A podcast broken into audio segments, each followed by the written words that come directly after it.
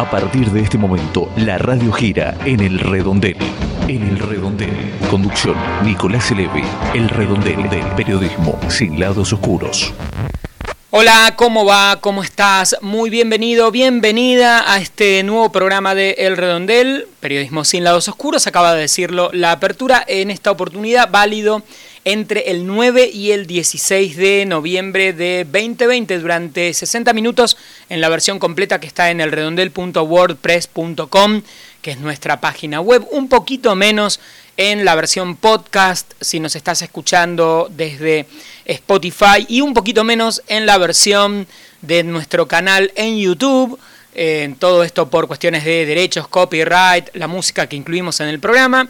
En definitiva, un poco más o un poco menos, siempre somos un programa humilde pero potente, que semana a semana lo que intentamos es analizar algunos de los temas más importantes de la actualidad de la Argentina y del mundo, detenernos, reflexionar sobre las noticias que nos llaman más la atención, como siempre les decimos, hacemos periodismo sin lados oscuros, que eso significa sin dobleces, sin eh, triples intenciones, sin grandes condicionantes, porque como podrás ver eh, de escuchar el programa, es un proyecto independiente, no tiene eh, auspiciantes, así que la verdad hacemos periodismo desde lo que nos parece que es hacer periodismo sin ninguna situación que nos enloquezca y nos complique. Eso está bueno, hay mucha gente que lo hace y nosotros aportamos nuestro granito de arena. Mi nombre es Nicolás Elevi. En el bloque del medio, luego del primer bloque de actualidad nacional, voy a estar recordándote cómo podemos estar en contacto con el programa conmigo también. El destino del país gira entre el Congreso y la Casa de Gobierno. El redondel. Política.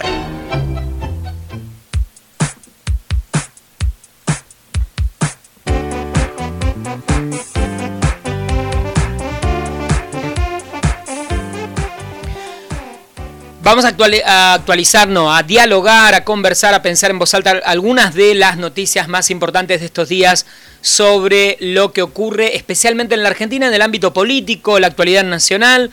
En cuanto al coronavirus, hay un franco descenso en el caso, en los casos de contagios en AMBA, eso ya lo sabemos, y la zona del área metropolitana de Buenos Aires pasó finalmente al DISPO, que técnicamente sería algo así como, bueno, estén lejos no se acerquen a más de dos metros de distancia y veamos cómo seguimos. Eh, vamos a ver qué es lo que ocurre, porque a decir verdad, lo que el gobierno nacional ha resuelto, al menos para, la, para el área de Lamba y algunas otras zonas del país, ya estaba ocurriendo, ¿no? Eh, porque más o menos tampoco digamos que está ocurriendo tanto.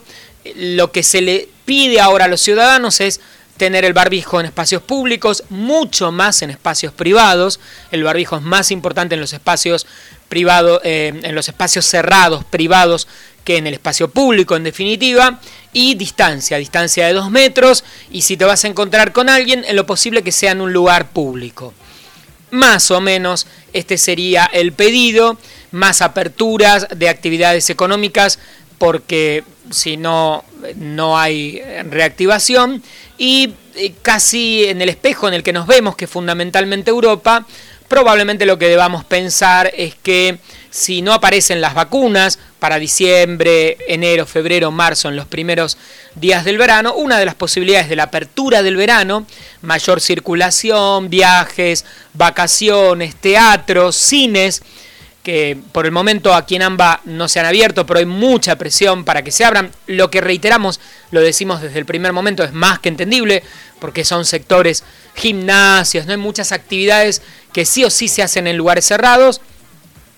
Bueno, ya lo estamos viendo en los comercios, ¿no? Los, sobre todo en los bares, que teóricamente tenían que tener el 25% de ocupación, pero la verdad, al menos en mi caso, que me muevo por la zona del microcentro, macrocentro de la ciudad de Buenos Aires, hay lugares que tienen 75 y 100% de ocupación tranquilamente. Incluso me llama mucho la atención que con estos días tan bonitos, de 20 grados, 20 y pico de grados de máxima, eh, aun cuando eh, hay mesas en la vereda y uno podría sentarse en la vereda, hay mucha gente que elige estar adentro, eh, ir a sentarse a tomar un café o a almorzar en, en el interior de los locales, aun cuando todos sabemos que hay más riesgos de contagio. Así que eh, bueno, el riesgo veníamos planteando, Europa liberó muchísimo cuando bajaron fuertemente los casos, acá todavía, eh, si bien hay una baja, no es tan pronunciada,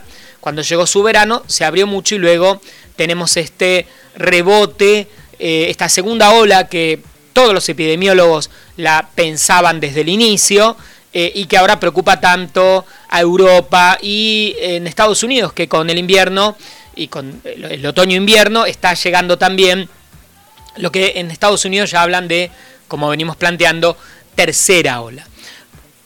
¿Qué será? ¿Tendrá que ver el, clima? Los, los, especialistas plantean que no, que este virus no, no está condicionado por, por, el clima, que circula tanto en verano como en invierno, lo que los números demuestran.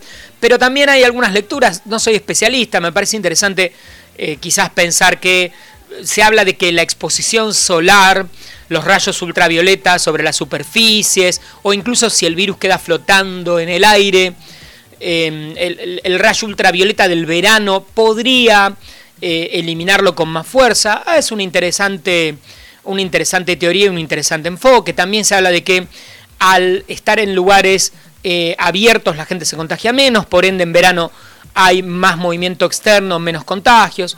Bueno, todas hipótesis que seguramente se eh, confirmarán o no con el paso del tiempo a medida que se pueda estudiar mejor lo que fue esta pandemia, los resultados, los procesos de contagio en cada país, evaluar cuestiones climatológicas y algunos aspectos que todavía muy bien eh, no sabemos.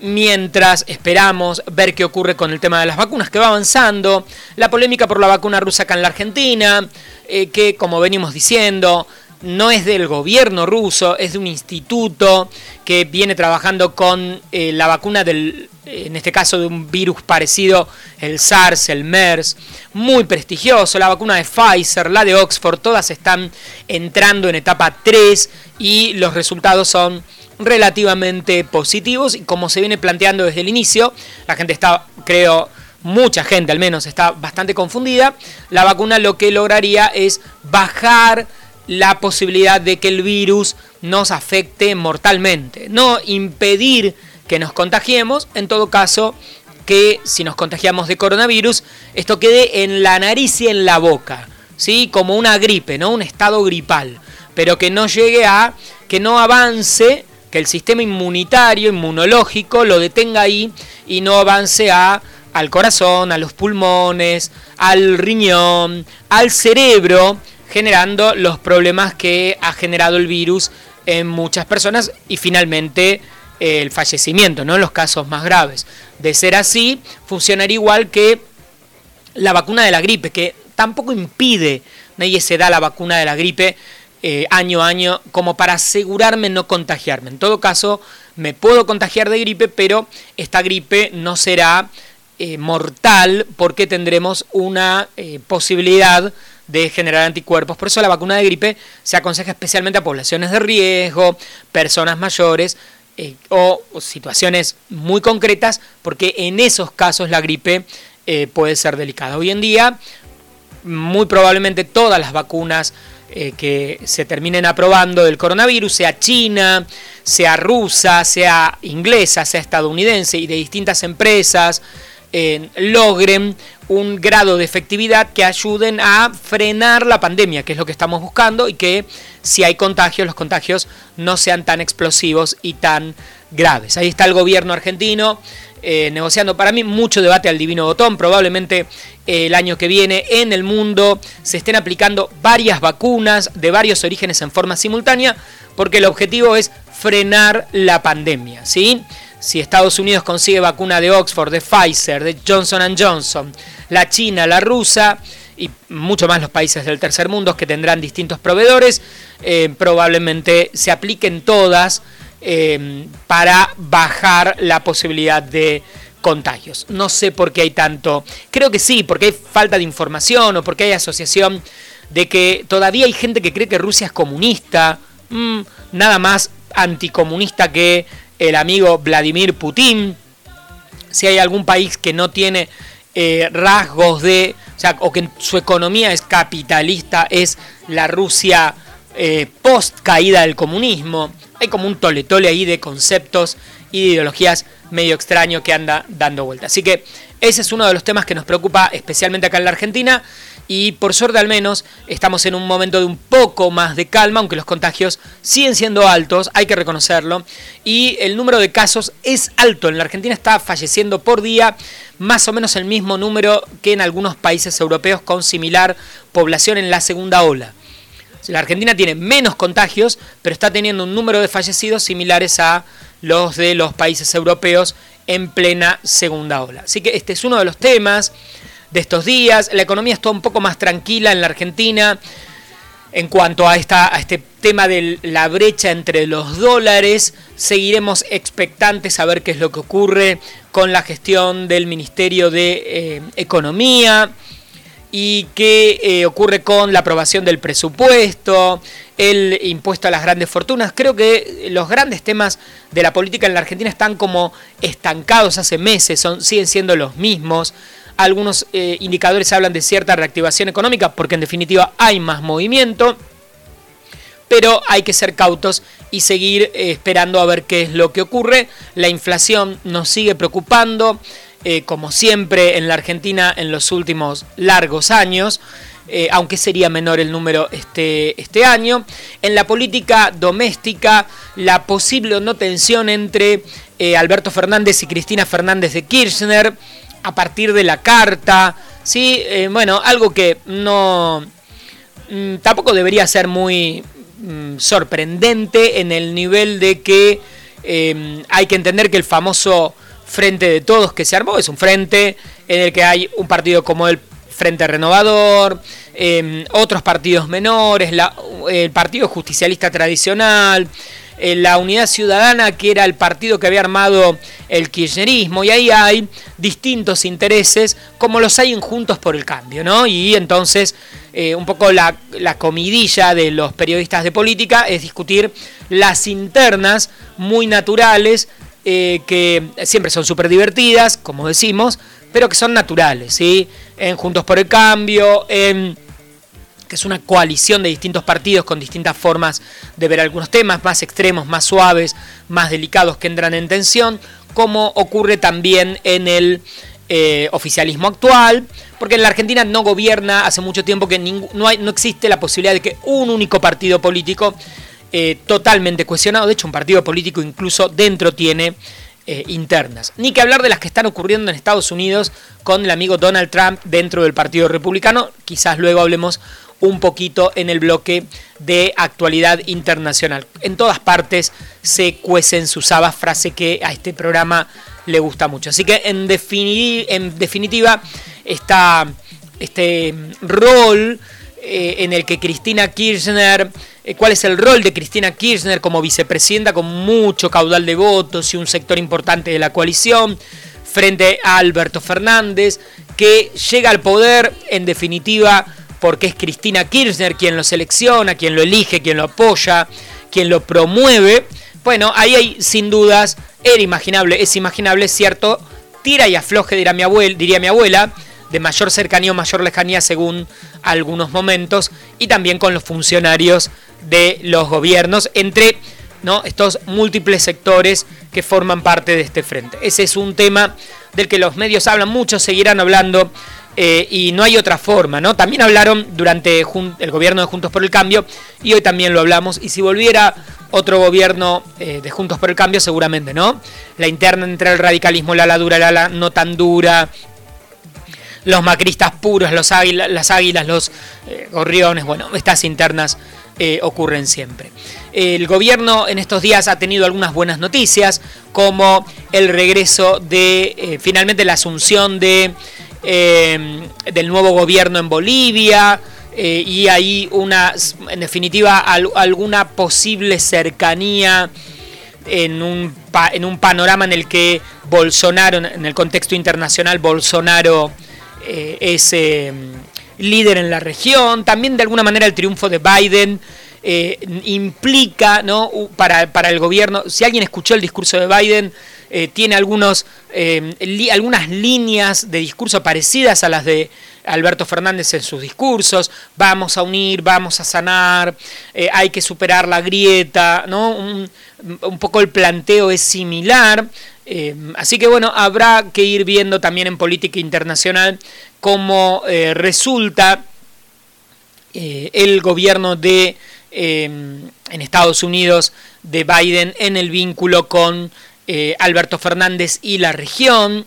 Bueno, son todas especulaciones que en los próximos días vamos a tener que estar sin dudas muy atentos y esperando a ver qué es lo que ocurre. Lo otro que nos tiene que preocupar con respecto a la eh, vacuna es que se esté empezando a planificar y a pensar planes de vacunación. Serán en eh, diciembre, enero, febrero, marzo. Eh, un gran, enorme plan de vacunación. no es algo sencillo. En la Argentina ha ocurrido muchas veces. La gente no hay, que pensar lo que fueron los grandes planes de vacunación de la poliomielitis a mitad de los 50, la gran pandemia del año 53, si no me equivoco, eh, que eh, paró las clases durante 9, 10 meses.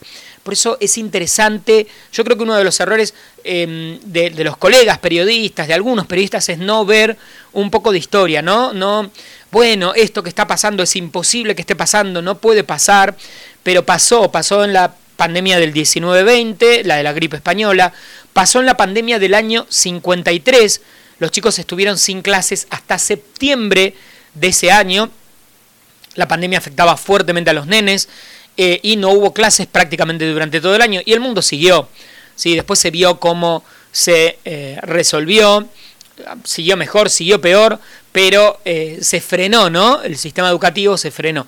Esto lo digo por todo este gran debate sobre los chicos tienen que estar en la escuela. Bueno, ¿en qué condiciones se puede? No, se contagian ellos, contagian a los padres, a los abuelos. Hay un estudio muy interesante, eh, una especie de relevamiento que compartí en mis redes sociales que muestra cuánto pudo haber influido la apertura de las clases en Francia a principios de septiembre con el rebrote.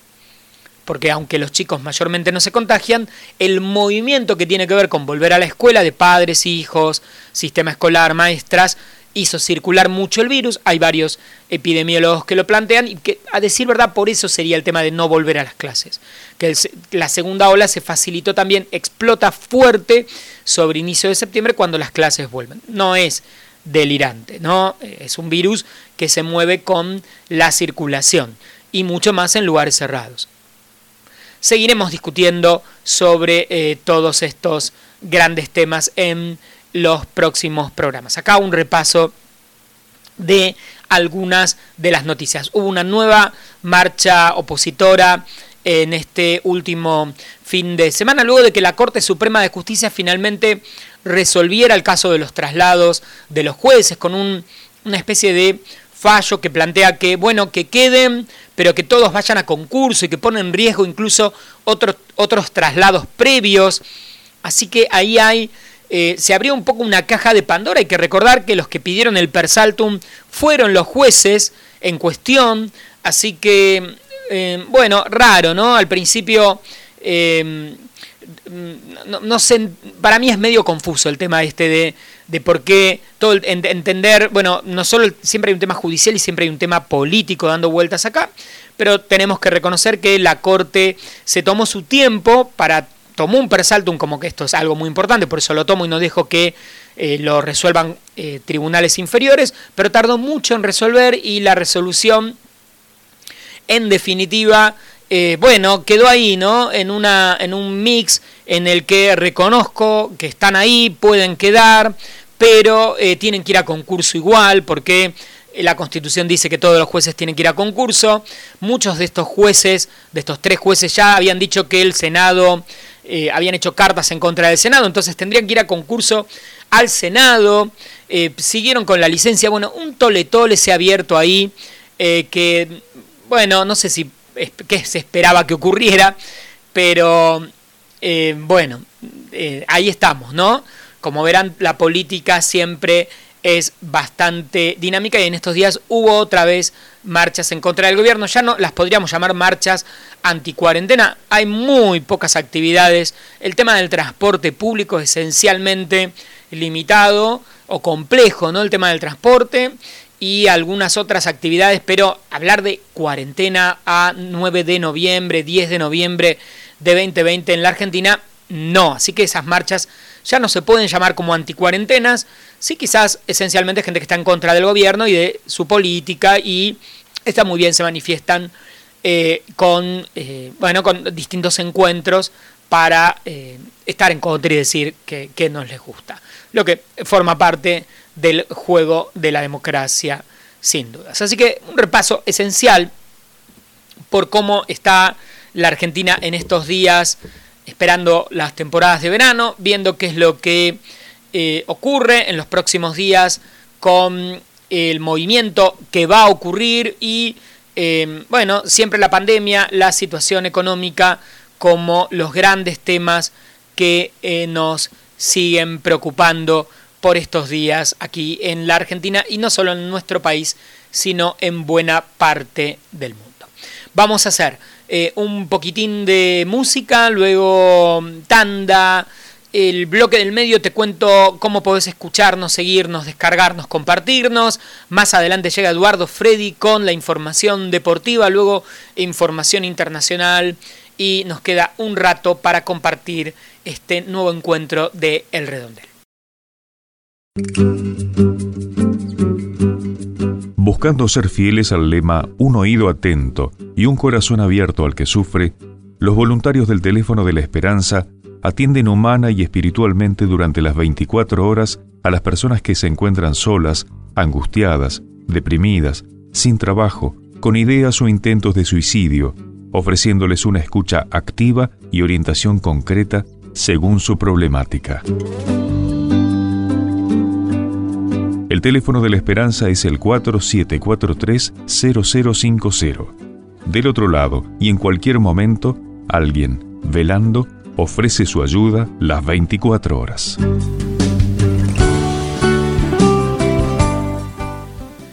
Bien, ya estamos en el bloque del medio del programa, el momento y el lugar para recordarte de qué manera podés contactarte con nosotros. Las alternativas son las siguientes. Podés visitar nuestro blog elredondel.wordpress.com. Ahí está el programa completo, 60 minutos, lo escuchás, si querés lo descargás, lo que tengas ganas. De hecho, si sos una radio y querés incluir eh, la versión completa del programa, 60 minutos de aire y emitirlo en tu emisora todas las semanas, lo descargás desde ahí, nos avisás, nos mandás correo electrónico y esta es una alternativa también para escucharnos. Hay mucha gente que nos oye en diferentes emisoras que eh, distribuyen el programa, que emiten el programa semana tras semana, siempre en el mismo dial, en el mismo horario. Así que gracias, por supuesto, a todas las radios que incluyen el redondel eh, cada semana. El blog es una alternativa, como te dije, la otra opción es escucharnos a través de Spotify. Nos buscas como el redondel periodismo sin lados oscuros. En el blog también está el link directo que te lleva a Spotify para suscribirte y para escuchar cada episodio que es semanal. La última alternativa, un poquito más breve, es en nuestro canal en YouTube, youtube.com barra el redondel. O nos buscas también el redondel periodismo sin lados oscuros. En cuanto a redes sociales, estamos en Twitter y en Instagram como arroba el redondel, bien fácil. Y estamos en Facebook como facebook.com barra el redondel periodismo o arroba el redondel periodismo, todas las alternativas para encontrarnos tanto en Twitter, Instagram y también en Facebook. Tenemos un correo electrónico, elredondel.gmail.com, bien fácil, nos escribís ante cualquier duda, consulta, queja, comentario, idea, lo que tengas ganas. Y eh, por último, a mí, Nicolás Elevi, hola, me encontrás en redes sociales como arroba Nelevi, N-E-L-E larga y latina, Twitter e Instagram. Y todo el resto de las redes me encontrás de esa manera también en mi canal personal de eh, YouTube, no eh, aparte, digamos, aparte de lo que es el programa. En líneas generales, todos los contactos, redes, todas las opciones para que eh, nos mantengamos en contacto ya han sido dichas y por supuesto todo, todo está también en el blog. Ahora, terminamos un pedacito de tanda, llega Edu con la información de deportes, luego internacionales y tenemos un rato hasta terminar el programa. No te vayas. Los niños de las comunidades indígenas necesitamos para ir a la escuela y también nos hace falta para estudiar. Además, muchos nos tenemos para conectarnos y sobre todo para jugar como todos los chicos. Los niños, niñas y adolescentes indígenas necesitan muchas cosas, pero empecemos por escucharlos. Ignorarlos contribuye a su exclusión. Hagamos que sus derechos se cumplan. UNICEF. Tenemos la forma justa para hablar de deportes. Deportes en el redondel.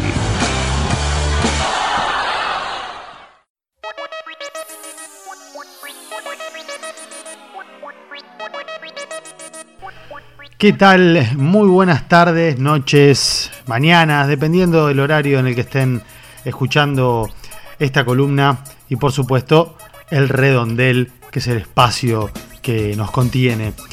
Una semana plagada de noticias, plagada de información, el fútbol argentino que sigue funcionando, incluso con algunas polémicas, como en la última fecha la presencia de tres jugadores denunciados por sus parejas en realidad dos jugadores denunciados por sus parejas y otro denunciado por eh, presunta intención de abuso sexual. Estamos hablando de eh, dos delanteros, uno de Racing, el Churri Cristaldo, eh, el otro de Boca, Sebastián Villa, y el mediocampista de Gimnasia Esgrima de la Plata, Joan Carbonero.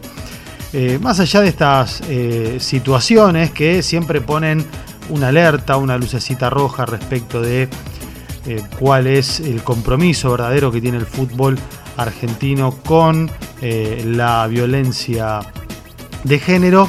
La fecha se va desarrollando en esta copa que eh, a muchos poco importa, a otros les viene bien para prepararse para la Copa Libertadores, a otros les genera más dudas que certezas, como los casos de, de Racing y de River, no así el de Boca, que viene desarrollando un torneo eh, perfecto y se prepara de la mejor manera para continuar en los octavos de final de la Copa Libertadores para enfrentar a un equipo dificilísimo como el Inter eh, de Porto Alegre, el Chacho Coudet, que viene ganando y es puntero del Brasileirao.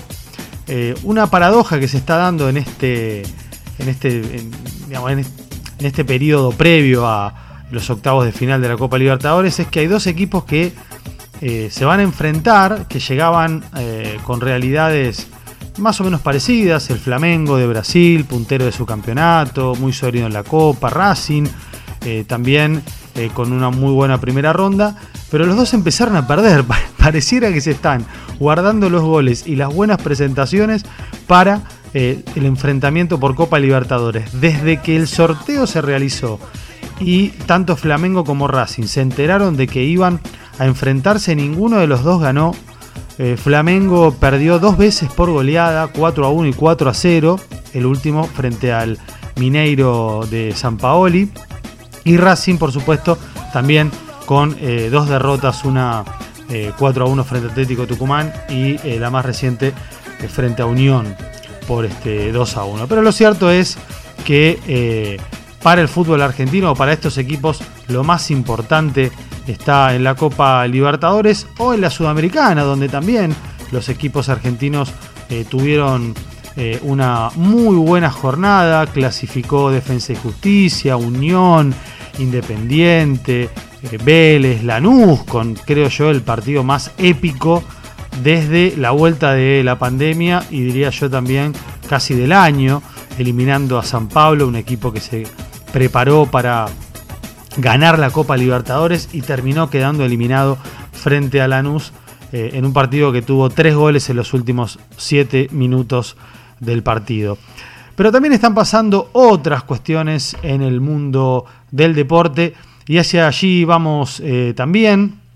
Eh, respecto del automovilismo, tenemos que decir que la Fórmula 1 ya confirmó que de las últimas cuatro competencias, nos referimos al Gran Premio de Turquía el 15 de noviembre, los de Bahrein y Shakir y el de Abu Dhabi, que se va a correr el 13 de diciembre.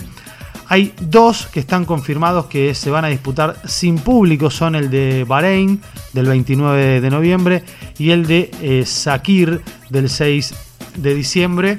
Eh, podría haber ahí ya eh, nuevo campeón y nuevo récordman en la Fórmula 1 eh, en caso de que se corone Lewis Hamilton, que llegaría a sus siete títulos, igualando el récord de Michael Schumacher, también con siete títulos. Seguimos en el deporte motor, pero en este caso no de cuatro, sino de dos ruedas, porque la Federación Internacional de Motociclismo eh, y Dorna, que es la empresa promotora del Mundial de MotoGP, confirmaron el calendario eh, provisorio para la temporada 2021. Suena como contradictorio, ¿no? Confirmar un calendario provisorio. Lo cierto es que allí figuran eh, las 20 fechas para la temporada y una de esas fechas eh, es en la Argentina. Sí, está confirmado que la Argentina va a recibir, o al menos en este calendario provisorio, todo por supuesto dependerá de cómo transcurra la pandemia eh, el año próximo. El 11 de abril, eh, como siempre, en el tradicional ya circuito de Río Hondo en Santiago del Estero, la Argentina tiene eh, confirmada una fecha en este calendario, repetimos, provisorio, ¿no? Del, este, del MotoGP, la competencia más importante del motociclismo mundial. Y hablando de competencias importantes y de argentinos, eh, se confirmó que eh, el este, base eh, del básquet, de la selección de básquet de Argentina, estamos hablando de Facundo Campaso, ya transita sus últimos días en el Real Madrid, en el que tuvo una campaña muy exitosa, no porque se vaya a retirar, ni mucho menos, sino porque está planificando mudarse, irse a la NBA. También vamos a tener ahora noticias de la vuelta de la NBA pero eh, Facundo Campaso ya recibió algunos sondeos de equipos como Dallas eh, Maverick, Denver Nuggets, New York Knicks, eh, Minnesota Timberwolves y de uno de los equipos que mejor en el que mejor rendimiento han tenido argentinos en los últimos años y me refiero a San Antonio Spurs. la liga de la NBA va a comenzar el 22 de diciembre lo cierto es que los entrenamientos comenzarían a partir del primero de diciembre, por lo tanto, eh, quedará muy poco tiempo ya para definir eh, el traspaso de Campaso a la NBA, luego de abonar, por supuesto, la cláusula que tiene el contrato del argentino en el Real Madrid, que es de 6 millones de euros. Uno se pone a pensar, no es un valor eh, tan alto para un equipo de la NBA. Y un partido que tal vez pasó desapercibido en esta última semana fue el que jugaron el Pésaro frente al Varese de la Liga Italiana de Básquet. Uno dirá, ¿qué nos puede importar este partido a los argentinos? Eh, y en realidad sucedió un lindo hecho porque volvieron a encontrarse adentro de una cancha de básquetbol eh, Carlos Delfino y Luis Escola, dos emblemas de la generación dorada. El triunfo fue para el equipo de Carlos Delfino, el Pésaro, por 85 a 78. Eh, Luis Escolar, recordemos, está preparando para eh, disputar lo que será seguramente el último torneo con la selección argentina. Estamos hablando de los Juegos Olímpicos del próximo año, del 2021. y en el caso de Carlos Delfino, está en este, desarrollando la última etapa de su eh, carrera eh, como basquetbolista en el Pésaro de Italia. Así que un lindo enfrentamiento entre los dos argentinos en el básquetbol italiano. Como decíamos hace segundos, la NBA ya tiene fecha de regreso luego del gran eh, torneo de Los Ángeles Lakers, coronados campeones en la burbuja de Florida y en Miami. La temporada 2021 va a comenzar el 22 de diciembre. Eh, y la idea es que eh, sea con público. Pareciera ser que eh, la NBA va a incorporar el público, por supuesto, con eh, los recaudos necesarios a partir de el desarrollo de la pandemia en los Estados Unidos. pero por lo pronto la idea es que em, este nuevo torneo que va a tener un calendario de 72 partidos se pueda jugar con público en las canchas y esperemos también, esperemos también por el bien de los norteamericanos con algún presidente, ¿no? Este, seguramente es un tema que Nico Levy va a tratarse, es un tema de agenda claramente las elecciones en los Estados Unidos. Y mientras algunos deportes como la NBA están pensando en el regreso. Otros están llegando hacia el final de la temporada, nos referimos específicamente al tenis. El eh, ruso Daniel Medvedev venció al alemán Zverev eh, por 5-7, 6-4 y 6-1 y obtuvo el Master 1000 de París, el último de esta temporada y el que confirmó por suerte la presencia del Peque Schwarman en el Master 1000 de Londres eh, que se va a disputar en este, algunas eh, semanas eh, nada más. Lo cierto es que el Peque Schwarman clasificó gracias a la ayudita que le dio Rafael Nadal, que le ganó a su compatriota Pablo Carreño Bustas, Busta justamente en el torneo que finalmente terminó llevándose el ruso Medvedev. Eh, va a ser el segundo argentino que va a disputar este máster porque hubo un clasificado, tal vez no tan difundido, tal vez no conocido, eh, Ceballos, eh, que es número 2 del mundo en dobles, ¿sí? va a jugar el máster de dobles con la posibilidad de eh, hacer un buen torneo y de ganarlo sobre todo, convertirse en el número uno del mundo en dobles. Sería la primera vez en la historia que un argentino fuera en alguno de los rankings mundiales de tenis número uno del mundo. Eh, más allá del reclamo que ha iniciado Vilas eh, hace ya algunos años y que refleja la serie que están eh, publicando, que está emitiendo en Netflix, serás lo que debas ser o no serás nada, que es la historia de este reclamo de Vilas por que lo reconozcan como número uno del mundo allá por los años 74-75. El caso de Ceballos es un caso muy posible de que termine el año como número uno del mundo en el tenis Em, de dobles, ¿no? Masculino. Y otra que regresa al circuito luego de su gran este, torneo en, gran, en Roland Garros, iba a decir en Gran Slam, por supuesto, de Roland Garros, es Nadia Podoroska que va a jugar el abierto de Linz en Austria como cierre de esta temporada 2020 en la que claramente eh, generó un quiebre en su trayectoria, en su carrera.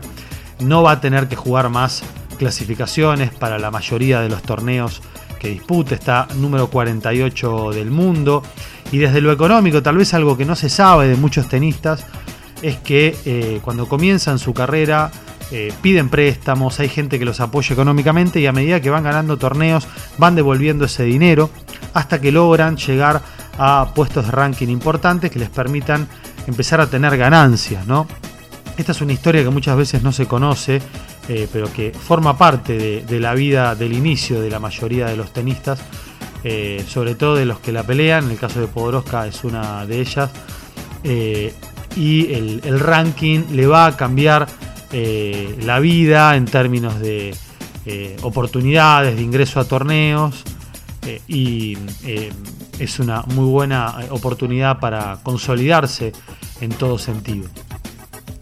Hasta aquí entonces hemos llegado con la columna de deportes para el redondel, periodismo sin lados oscuros.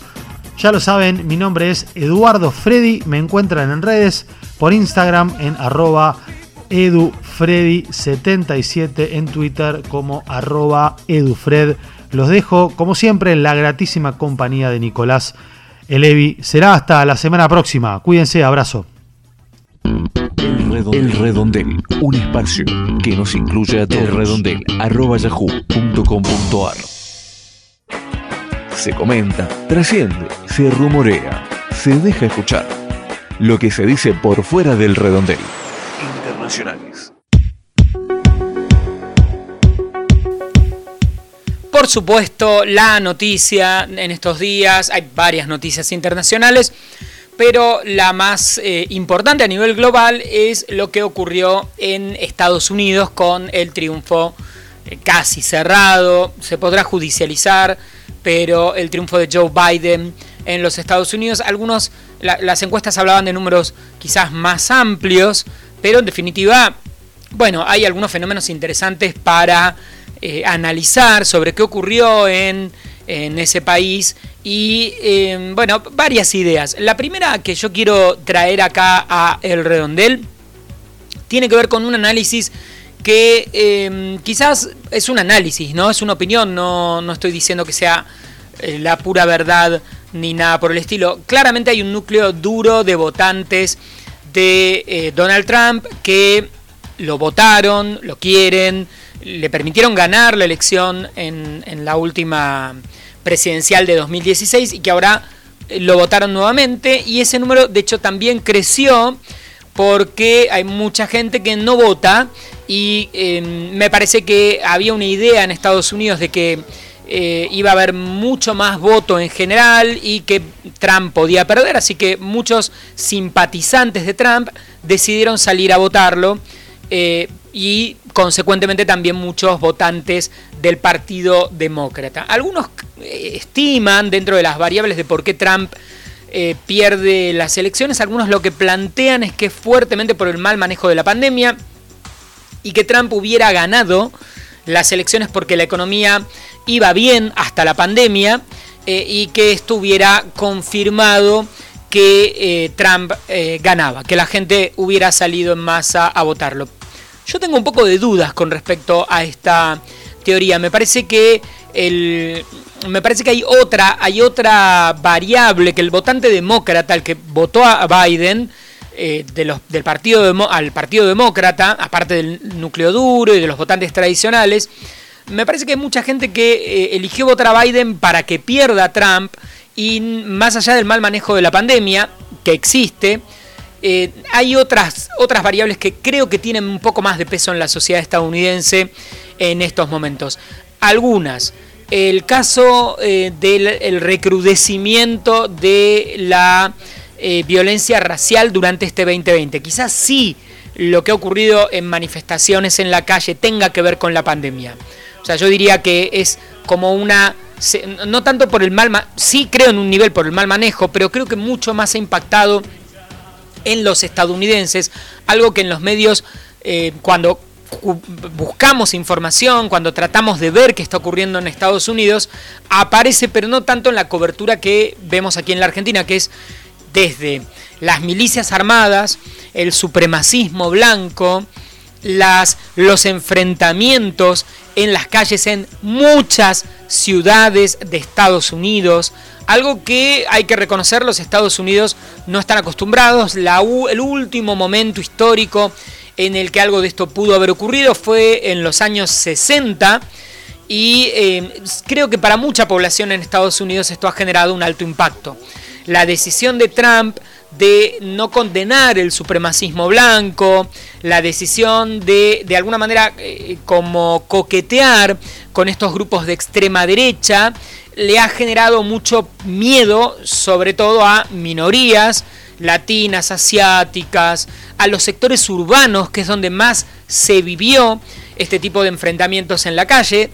Lo hemos visto prácticamente en todas las ciudades de los Estados Unidos, eh, marchas, manifestaciones. Y cuando hablamos de marchas y manifestaciones, no hablamos de ocupar la calle, hablamos de gente armada, de enfrentamientos, acá lo hemos contado en el redondel, asesinatos en parques públicos, estamos hablando de una cantidad de datos que eh, creo que los medios muchas veces en la cobertura a nivel internacional se pierde porque son pequeñas historias que se reproducen en un país tan grande como Estados Unidos. Me parece que para mucha gente ese fue el decisor de salir a votar por Biden algunos sin dudas porque son demócratas y otros porque lo que querían es que perdiera Trump ante el miedo de eso, ante el miedo creciente de una, un discurso extremo, un discurso, en algún punto nosotros lo venimos planteando acá en el redondel, el famoso discurso de odio, el discurso en el que el otro es mi enemigo,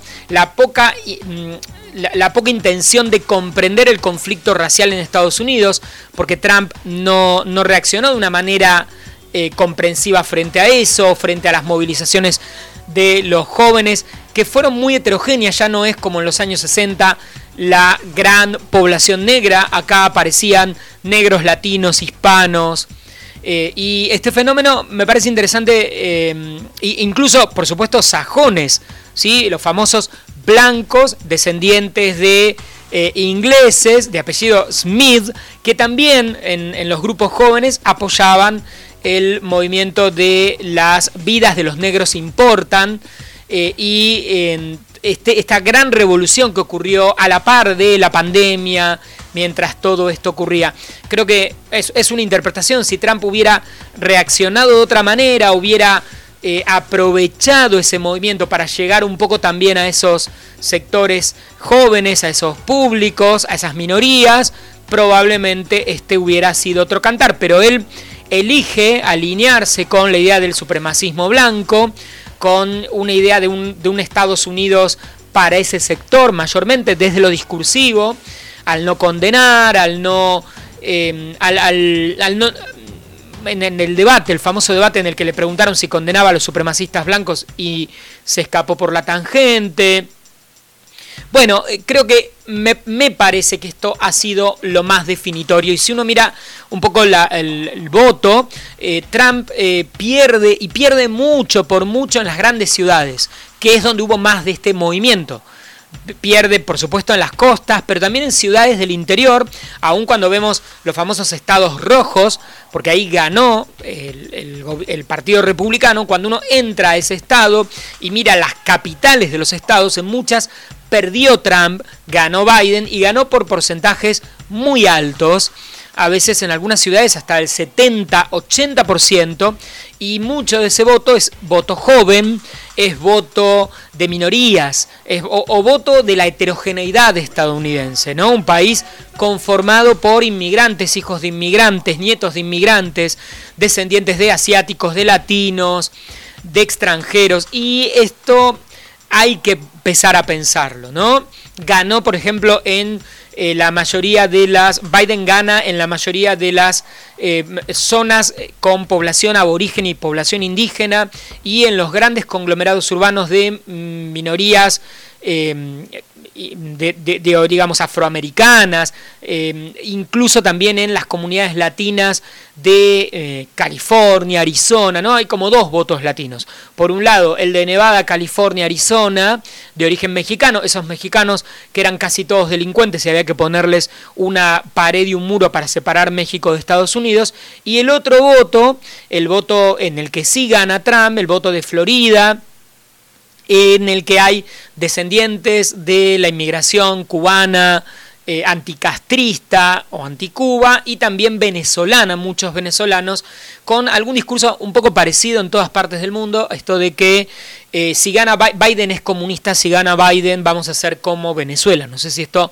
eh, les ha sonado en este último tiempo, pero ha aparecido también en el discurso de los Estados Unidos, sobre todo porque hay algunos sectores, Biden es algo así como un moderado dentro del Partido Republicano, pero hay algunos sectores un poco más modernos, más progres, más jóvenes, ahí está en algún nivel Kamala Harris, que sin dudas ha traído el voto de mujeres, el voto de eh, inmigrantes. No se olviden que, y esto no es menor, eh, Biden es un político tradicional en Estados Unidos, pero Kamala Harris es hija de un jamaiquino negro, de una hindú eh, nacida en Estados Unidos, o sea, cumple con un poco esta idea de el sueño americano, los inmigrantes, eh, la, la, multiculturalidad que eh, representa buena parte del país, sobre todo las grandes ciudades, las grandes urbes, y no tanto en eh, el interior, en las zonas, como ocurre en todos los países del mundo, ¿no? Los, eh, los sectores más conservadores suelen estar en los pequeños pueblos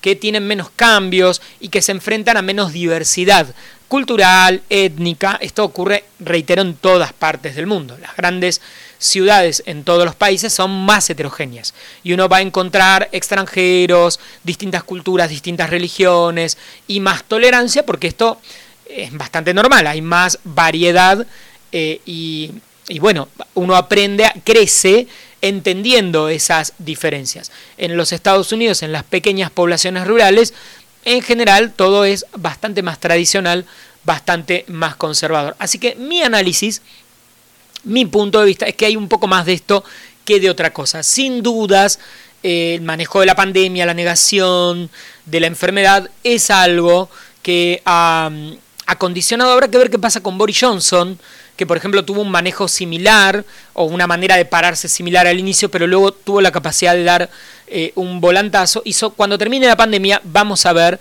eh, cómo, em, cómo son evaluados los eh, políticos por esto. Creo que el, digamos, Trump ganó por un discurso terriblemente confrontativo, políticamente incorrecto, pero esto a veces es difícil sostenerlo, ¿no? Al polarizarlo tanto, llega un momento en que uno de los riesgos y esto también ocurre acá en la Argentina, lo que ocurre es que estos discursos tan polarizados hacen que te quedes con una base más pequeña o con un núcleo más duro o generes mucho rechazo del otro lado, que es un poco lo que pasó. Él se quedó con un núcleo importante, sin dudas, de, votantes, pero el otro sector, em, digamos, empezó a verlo como algo muy peligroso y se organizó de una mejor manera y muchos ciudadanos que no votaban salieron a votar, votaron por correo, bueno, se movilizaron las bases, porque empezó a generarse esta sensación de que es peligroso. No es un tema menor esta idea de que eh, la mitad de un país crea, no, no es que no estoy de acuerdo con el gobierno, no estoy de acuerdo con la política o con este presidente, sino que creo que es peligroso. Creo que es peligroso que siga gobernando. Entonces, probable que el movimiento que haya del otro lado para eh, sea más fuerte. Incluso ni que hablar de que hoy en día el Partido Republicano un poco se corre, porque no se olviden que él es un outsider, él no es del partido, entonces llegó, eh, irrumpió, marcó, limitó a muchos políticos dentro del partido que ahora dicen, bueno, este fue tu momento, elegiste gobernar así, te enfrentaste a todos, eh, fuiste por todo, bueno, eh, lo desgastaste en algún nivel y el mismo partido eh, le dice, bueno, yo no tengo nada que ver, eh, hay que reconocerlo. George W. Bush, eh, el expresidente, un republicano de, ley, digamos, reconociendo a Biden presidente, senadores, algo que era esperable, ¿no? Si vos entraste y fuiste por todo y te enfrentaste un poco a toda tu estructura, a toda la estructura del partido que te llevó al poder, en algún momento van a mirar para un costado y van a decir, bueno, yo no tengo eh, nada que ver. Los medios, porque también hay que reconocer, de alguna manera, se enfrentó prácticamente a la estructura de los medios, las redes, ¿sí? los sectores de poder relativamente constituidos y en algún momento dijeron, bueno, eh, saquémonos a este buen hombre de encima, no le levantaron la conferencia de prensa, eh, lo, digamos, se volvió como eh, una figura muy polémica, o más, más que polémica, en algún punto yo creo que eh, muy violenta y se fue extremando con el paso del tiempo. ¿no? Lo que podía haber parecido simpático en el inicio, cuando llega al poder, va en un creyendo que lo hace como alguien desbordado y, peligroso para mucha gente, incluso calculo para muchos de sus votantes. Obviamente mucha gente que lo, lo sigue adorando a Trump y sigue gustándole este tipo de eh, liderazgo político. Pero que haya perdido, hay que ver qué ocurre, ¿no? Porque algunos líderes que venimos hablando en Europa, Bolsonaro en, América Latina, y algunos líderes que em, copiaron el modelo de campaña, de discurso, de forma de Donald Trump y al, al perder Donald Trump hay que ver cómo se reubican. Si se reubican de alguna manera, si bien esto sin dudas va a seguir, tiene un, un peso político, pero lo que marca es, bueno, fueron cuatro años, los reventaste, los desgastaste, llevaste todo al extremo y no podés seguir, eh, porque hay que recordar, Biden gana eh, en, las grandes ciudades, gana muchos estados y gana, gana la mayoría de los votos, gana por todos lados, gana el colegio electoral y gana por un buen número de millones de votos que le permiten gobernar. Esto es ahora, ¿no? Veremos qué pasa en cuatro años más. Trump puede volver a ser candidato si quisiera, según lo que haga Biden. Mm, veremos si Trump vuelve o no vuelve. Veremos si se va, que es lo que discutiremos en las próximas semanas. Qué decisión toma o cómo se maneja Donald Trump frente a haber perdido por primera vez eh, algo que él decía que por supuesto no iba a perder. Y me parece sí muy interesante ver qué ocurre con estos, esta manera de hacer política que Trump marca en la Argentina, o sea, que Trump marca en algunos líderes que lo toman y lo replican en América Latina, en la Argentina, en Europa, sí, estos liderazgos extremos, desbordados, y ver qué ocurre eh, y cómo lo resuelven. Nos queda un minuto, hacemos el cierre y terminamos el programa del día de hoy. Seguimos girando el redondel.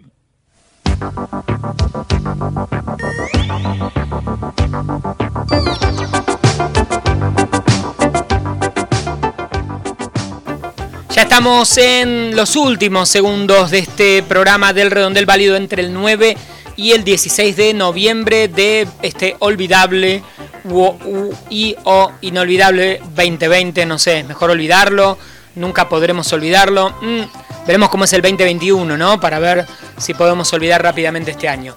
Gracias como siempre por estar del otro lado, por escuchar, descargar, estar suscrito al programa a través de Spotify, a través del blog elredondel.wordpress.com, por los mensajes, por seguirnos. Muchas gracias en serio. Eh, te recuerdo, arroba el redondel en todas partes. Nos encontrás en YouTube, en Instagram, Twitter, Facebook, en todas las redes. En las distintas radios que incluyen el programa semana tras semana. En mi caso, en, mí, en lo, personal, me encontrás en arroba Nelevi, N-E-L-E, larga I, en Twitter, Instagram, Facebook, en prácticamente también todas partes, como Nicolás Elevi en todas las redes. En otros lados, bueno, además del programa, otros contenidos, otra información.